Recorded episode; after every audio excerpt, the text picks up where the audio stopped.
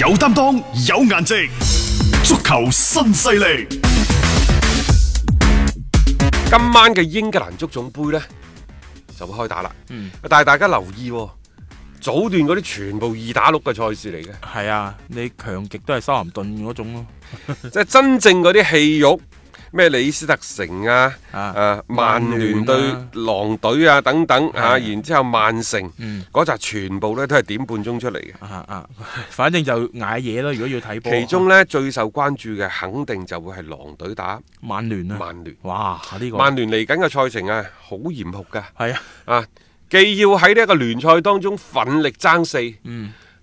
英格蘭足總杯就對住狼隊，嗯英格蘭聯賽杯對曼兩城回合啊，仲要係啊馬上嚟噶啦，係啊，期待特惠啊，蘇斯克查都想攞隻杯仔㗎係啊，因為只有攞到杯。蘇斯克查先至可以對得住曼聯上下對佢殷切嘅期望，係但係偏偏今年你想喺杯賽嗰度取得突破，哎呀難難難啊！真係真係啊， 因為呢隊狼隊啊，狼隊可能係全英超最有韌性嘅球隊，真係狼行千里食肉，狗行千里食屎。佢呢個狼隊嘅屬性，你 係諗下，佢係全英超喺本賽季落後嘅情況之下攞到最多分數嘅球隊。嗯。嗱，你諗下呢種呢種嘅韌勁係好，即係令到好多球隊係望而卻步。最著名嗰場嘅賽事係對哦曼就城係對曼城落後兩個波，照打當三然比佢二打多個嚇，係係唔理。嗯反勝翻三比二，呢、個可能係巴塞、皇馬、利物浦都做唔到 嘅，佢可以做到。佢做得到，冇錯啊！嚇，即係你問逆轉哪家強啊？狼隊就係其中一隊嚇、即係今年已經係有咁多嘅一啲好嘅表現。你有冇發現狼隊呢班波呢？其實個野心係好大嘅。郭廣昌先生當初為呢隊波做嘅嗰個所謂嘅規劃呃規劃呢係二零二五或者二零二零二零二六賽季呢，係要攞英超聯冠軍。冠軍但係無論係即係主教練嘅啊誒紐呢一奴嗯個紐奴啊，抑或後邊門門導師嗰班呢，全部都非常之低調。係佢哋每一年設立個目標呢，其實都係好實際嗯嘅，即係可能佢對球壇、對英超、對歐洲都好熟悉，佢知道好高騖遠嘅目標啊，只會呢係引嚟外界對佢嘅質疑同埋嘲弄，嗯倒不如腳踏實地再去仰望星空為好。冇錯因為呢隊波嗯，反正佢哋亦都用翻啲成績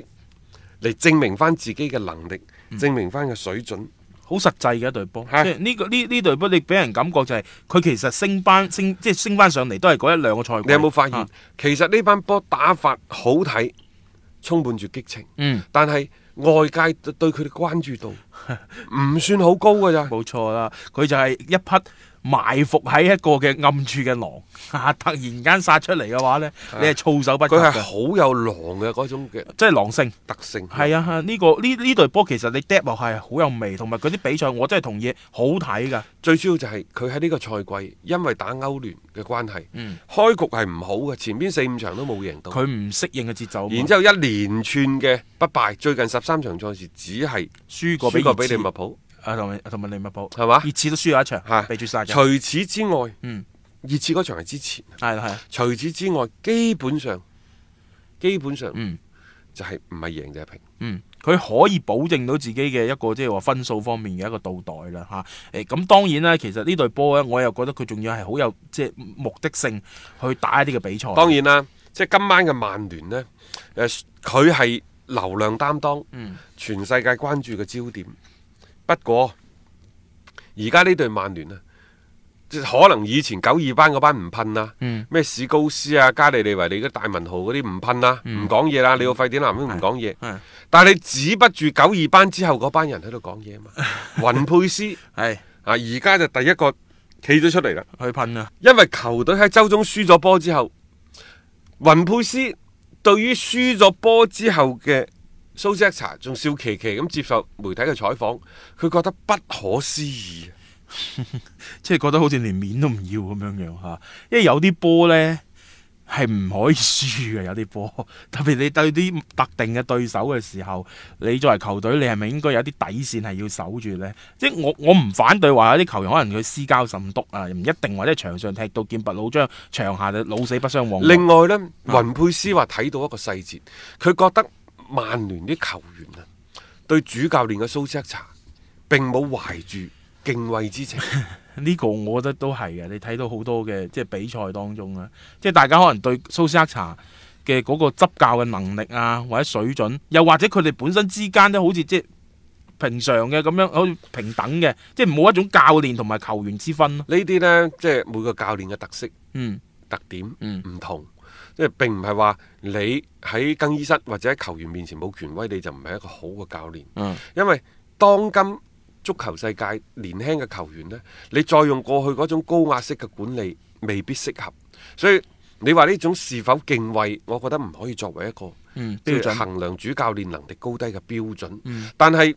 即係對於你嘅嗰、個有冇一啲長遠嘅規劃，有冇一啲即係對呢一個近期對手嘅了解打法，尤其喺場上一啲調配。等等嗰度，我始終覺得蘇斯克查嘅調配，尤其係臨場調配，嗯係佢、作為主教練嘅一大敗筆。嚇此其一。嗯其二就係、你可以同球員打成一片，但係對某些關鍵球員嘅使用嗰度，你是否有自己好鮮明嘅觀點？嗯譬如話保羅保巴，你要抑或唔要？而家睇嚟呢，其實蘇斯克查係已經將保羅保巴徹底摒棄於主力陣容之外。嗯，係唔要咁嘅你就應該向呢一個 C.O. 執行副主席嘅華特話齋，我呢、個人不在我嘅計劃之內計劃之內，嗯你要賣就賣啦。但係呢樣嘢唔可以公開講，因為講咗之後，保羅普巴嘅身價就可係能啊跌㗎啦。你有共識就得啦嚇啊。，然之後就可能嗰啲其他啲商業贊助就嗯會嚟傾減人工㗎啦，啊減贊助費啊等等，呢啲留翻俾你去傾。但係你想要戰績，定係想要流量，嗯定係想要呢一個賣衫嗰啲回款，你即係佢要將呢一個包袱拋翻俾胡華特，嗯你自己去諗啦。不過而家曼聯自己嘅球迷發起嘅網上投票。超過百分之六十都認為，誒，保羅普巴賣走就賣走，呢佢已經唔得人心啦。嗯，即係佢亦都對俱樂部毫無忠誠可言。當然翻翻轉嗯頭，蘇斯克查佢到底有冇信任過保羅普巴呢？你千祈唔好睇保羅普巴上嚟嗰即 係廿零三十分鐘，好似好似即係幾好有多喎次進攻幾多次好，諸如此類嗰啲人哋領前咗，梗係縮翻喺後邊打啦，嗯係咪、係啊？點解後邊唔出征啊？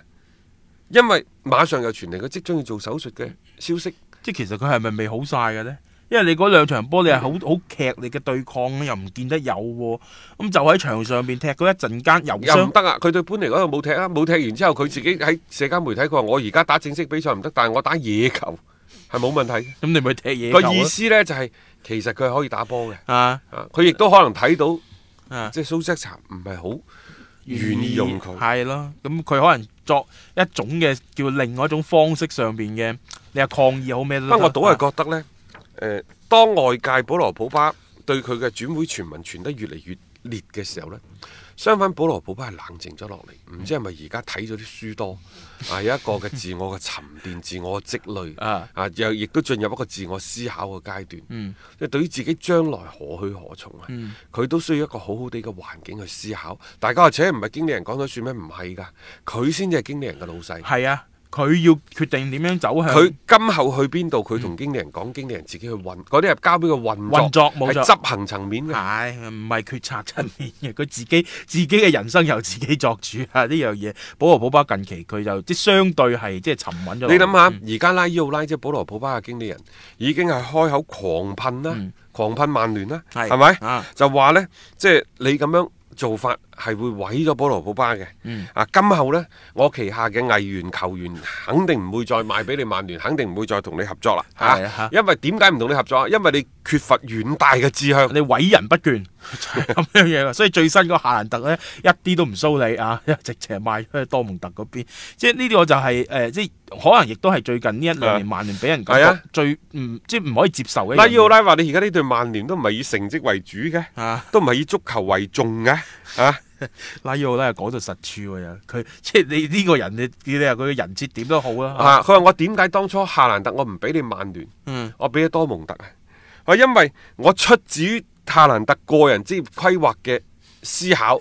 所以我唔賣俾你，啊我賣俾多蒙特，啱嘅。啊，因為賣咗俾呢一個嘅曼聯，嗯可能以後夏蘭特再想跳槽嗰陣時，曼聯又呢樣唔制，嗰樣唔制，設嗯置好多個障礙等等啊。又未必打到出嚟喎喺嗰度。但係如果你同樣嘅人賣俾多蒙特，可能你以後話走就走噶啦，肯定唔會比離開曼聯誒會難難，冇錯只會係輕鬆好而多。且亦都好似睇白喺呢嗰、個個啊既係即係夏蘭特嘅個人規劃，何嘗唔係拉伊奧拉嗯今後運籌佢嘅劃策運籌帷幄嘅規劃之一啦啊係？冇嚇錯冇錯，即係呢個其實而家啲經紀人啊，甚至球員自己本身啦，精個鬼，好多嘢佢哋自己心裏邊係啊一清二楚嘅。咁喺一啲選擇上邊嚟講啊，梗係向住更利於自己嘅方向去選啦。其實拉伊奧拉呢，喺業界被稱之為吸血鬼，反正呢個人呢就好唔簡單嘅。但我都係覺得佢喺過去呢一個禮拜嘅某些針對曼聯嘅觀點呢，嗯。其實係講得實處。係佢係講到實處嘅，即係佢並冇話真係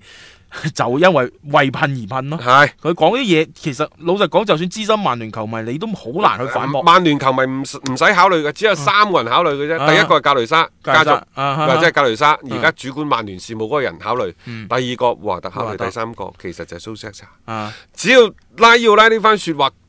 即係切到三個人嘅內心深處，而佢哋又將佢思考消化，咁、可能即係咁樣先至係一個化被動為主動嘅嗯，最好嘅辦法。因為其實拉要拉講啲嘢，我覺得真係直擊曼聯要害部位啊。係啊，咁啊，有時有啲你需要去改良改善嘅話，係要經歷一種啊陣痛嘅。但係呢隊曼聯呢，我都係覺得今年喺英超係一個加強版嘅華倫西亞。可能即係我講呢句説話，大家唔一定接受啊，啊。但係事實上佢走勢係咁係喎。即係佢贏邊隊波，佢輸邊隊哦波都係正常嘅。結合翻佢上週末啱啱輸波，佢呢場賽事啊，啊，好難打嘅。不過、嗯杯賽同聯賽始終唔同，係啊，但係對於曼聯嚟講，可能佢哋而家對杯賽嘅重視程度啊更甚於聯賽。重視還重視啊，但係我又更加信狼隊呢隊波。係特別狼隊打曼聯，佢就一向都好耍家嘅，即係我都係撐狼隊嘅啫。嗯係呢場比賽嚇，大家留意下啦，一點半鐘會上演嘅一場足總杯嘅賽事。足球新勢力提示你，想了解更多賽事推介分析，請添加關注北單體育微信公眾號。北單體育公眾號無需注冊，一鍵辦理，及時了解各位專家老師嘅賽前臨場信息發布。聽波就聽足球新勢力，玩波、估波、睇波，有興趣啲朋友呢，就可以留意微信公眾號北單體育。喺呢一個北單體育嘅資訊平台嗰度嗯呢，會有大雄啊、有我啊、阿 Mingo 啊、陳奕明指導啊係、綜藝啊等等，誒、呃各位呢一個業內嘅專家老師們，佢哋喺臨場嘅一啲賽嘅事嘅心水嘅意見啊啦賽事嘅意見等等呢，都會係發佈喺上邊供大家參考嘅。嗯啊，咁啊有興趣嘅朋友，誒、就關注微信公眾號北單體育喺上邊呢亦都有好多嘅優惠活動，好多種嘅玩法，可以係幫助到大家。最關鍵呢係上去睇咗中意買就得㗎啦，又唔使註冊，又唔使登記等等嘅。係啊啊，就可以先瀏覽一下先啦，各所以呢位。嗯個就係一鍵註冊啊啊嘛，係嗯嚇咯方便各位嘅呢個辦理各項嘅業務。誒，至於話喺今晚嘅賽事方面呢，其實曼城都會出嚟嘅，不過可能實力相差太遠，嗯太懸殊啊競彩都唔知點開，負三、負 四，乾脆就收起佢。但係佢有時可能一比零咁樣過關係算數，因為你曼城如果贏咗一比零，嗰邊想入波啊， 都幾難嘅一件事情。即係有時呢種足總杯呢，雖然話爆冷温床，但係都有個譜嘅。誒、特別近年嚟呢，好多嘅強弱之間嘅嗰種懸殊性啦，係體現咗出嚟。呢隊曼城係經常喺杯賽裏邊製造慘案嘅一隊球隊嚟㗎，太多呢啲咁樣五六比零、七八比零咁樣炒一啲低組別嘅球隊。比比皆是。即係今晚出到嚟，其實你亦都有可能啦，就係、憑藉住佢哋嘅一種優勢碾壓對手而晉級嘅。誒、曼城呢，而家喺呢兩三場賽事當中呢，就即係真係打三中衞啦。啊，並且呢，就係、對愛華頓個賽事當中個表現真係唔錯㗎。係嚇、啊誒、呃雖然係二比一啫，誒、呃但係呢，就即係你會睇到係比之前嘅四後衞呢，就嚟得誒、會好啲咯，嗰場嘅比賽，好好多而且尤場其面呢，啊就係佢嗰個左邊嗰個僆仔啊，加西係啊亞。加西亞，佢嗰場波係即係啊提拔佢上 嚟啦，俾佢去出任一個嘅先發嘅位置。並且呢，就係、三後衞嘅體系當中呢，費南典奴嘅表現呢，嗯又真係好咗。 呢個就係其實呃都幫下佢啦，鬥一鬥旁邊誒、嚇。包括當初干地第一次即即係都係唯一一次啊喺執教車路士嘅時候。 係其實到而家，你如果奧達文迪啊搭住費南典奴，你四後衞始終呢，即係呢兩個人身邊嘅空檔都係太大，嗯倒不如打翻個三中衞。係啊，咁而呢家種睇嚟又好似改得唔錯。即係呢種轉呢，其實係喺現有嘅一個材料之下咧，去作出一啲嘅改變，又或者格迪奧納其實心裏面早有盤算，只不過有時佢真係堅持翻自己嗰一套咧，睇下可唔可以繼續咁樣去嗯不過即係走呢落呢去。場呢就唔係競彩場次 嚇，我哋又唔講太多啦。只 OK 不過即係曼城始終亦都係流量擔當之一，就同大家提一提嘅啫。誒、嗯另外呢，今晚李斯特城喺主場呢都會係對住韋根嘅。嗯，呢隊咁嘅李斯特城，佢最主要對於中下游球隊嘅弱賽能力喺呢個賽季嚟講真係太穩定，太穩定。啊，好強啊！佢哋咁樣，佢哋對英超聯賽第六名以後嘅球隊到而家為止，嗯，佢保持不敗。嗱呢啲真係不為人知噶。即係就因因為你就算打再好，可能好多人唔會好關心你李斯特城之前打過啲咩對手，淨係會記得你對利物浦嘅慘敗，對曼城嘅慘敗。 但係事實上佢打其他嘅球隊係穩陣得好交關嘅，攻守兩端係保持住一個嘅好平穩嘅一個輸出啦。誒，包括你嗰個阿華迪啦、麥迪遜啊等等嘅呢班嘅球員啦，喺前場入到波，而後防線嗰幾個呢，面對住一啲中下游球隊呢，佢哋真係非常之好嘅一個演出啊！所以呢度李斯特城點解到而家仲係穩定咁喺聯賽排喺第二位，亦都有佢嘅一個原因。羅渣士對於呢班波嘅調教咧，真係非常成功，嗯同埋即係話佢揀人買人嘅嗰個眼光啊，嗯，真係幾毒嘅。你淨係一個蘇恩股。係啊已，經係令到大家拍晒手掌咧。咁當然你話曼聯買走咗馬古尼得唔得呢？即係誒，佢、哋有一啲媒體呢就做咗個對比，就話即係周身馬古尼又唔知幾多、啊，嗯然之後佢又唔係同蘇恩古比喎，佢同阿高美斯即係利物浦個僆仔利物浦個嚇比啊最高美斯高美斯個話三萬磅都唔夠嘅，係嗯啊身價呢，高美斯啊得幾百萬磅嘅啫，嗰度八千萬磅，但打翻出嚟嘅效果。係咯，差唔多係嘛？但我都係覺得呢，即係話呢隊李斯特城喺最近呢幾個賽季接連放咗陣中啲主力，包括之前嘅馬列斯啊，上個賽季馬古尼之後呢，佢相反有啲咁多利物浦嘅軌跡，就係話我賣咗陣中嘅主力球員，然之後我非常之善於利用呢筆錢，係對球隊嘅陣容再進行補充以及提高，並且帶嚟嘅效果係好嘅。嚇，嘿，呢樣嘢呢，咁啊足夠啦。真係啊除咗利物浦做得好之外，排第二嘅可能真係李斯嗯其特實城呢個係一個過程嚟嘅，即係你要重新去誒、呃崛起，即係好似當年利物浦，佢都好難避免一啲嘅強隊去挖角佢哋，你留唔住啲球員啊嘛。佢而家呢，即係後邊誒、呃你諗下，即係恩迪迪啊，前邊華迪啊、K 舒米高啊等等，嗰條骨仲喺度。啊咁然之後呢，呢個咩迪利文斯又好，尤其係麥迪遜嗰啲崛起，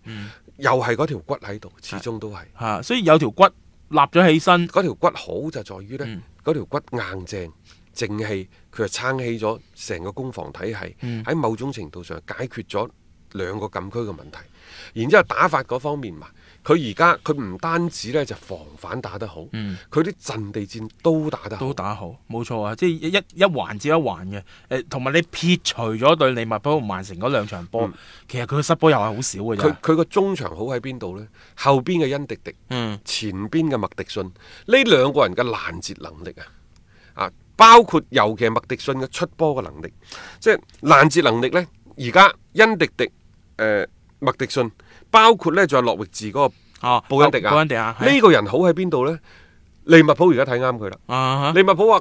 繼續要好似前幾個賽季喺啲中下游球隊嗰度揾人咁，而家話睇啱咗呢一個布恩迪啊。哇！呢呢位眼仁光兄真係毒，佢既搶得，既難得，啊但係佢哋嘅嗰個所謂嘅個人成功、個人嘅數據，嗯同埋一啲關鍵傳球嘅數據，都哦喺英超名列前茅。即係話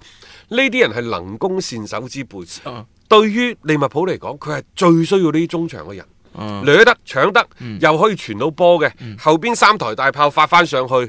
然之後嗯攞唔到嘅中場就第一時間上去攔截，將對手撳住喺後邊。嗯利物浦而家需要呢啲人。所以我話恐怖的利物浦，恐怖的高普啊！ 即係有啲嘢佢哋諗到已經難聽講個咁強嘅配置之下，我仲要諗到後一嗯着。啊，反而點解熱刺嗰邊諗唔到呢啲人唔呢？嗯知即係呢樣嘢嚇一一啲啲嘅啫。係呢啦啲始終呢，即係俱樂部有大運，球員個人有細嘅運勢等等，要大家結合埋嘅。 OK，啊李斯特城今晚對韋根呢場賽事，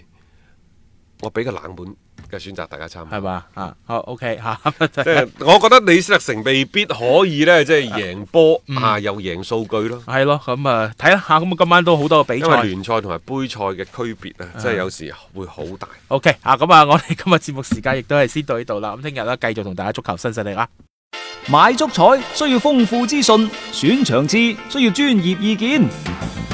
彩虹豬微信公眾號每日為你奉上名嘴張達斌賽事觀察、足彩培訓師李漢強專業分析，更多足彩資訊、更多專業預測，盡在彩虹豬微信號。彩票嘅彩，紅當當嘅紅，豬籠入水嘅豬，買足彩記得先上嚟彩虹豬睇下啦喂！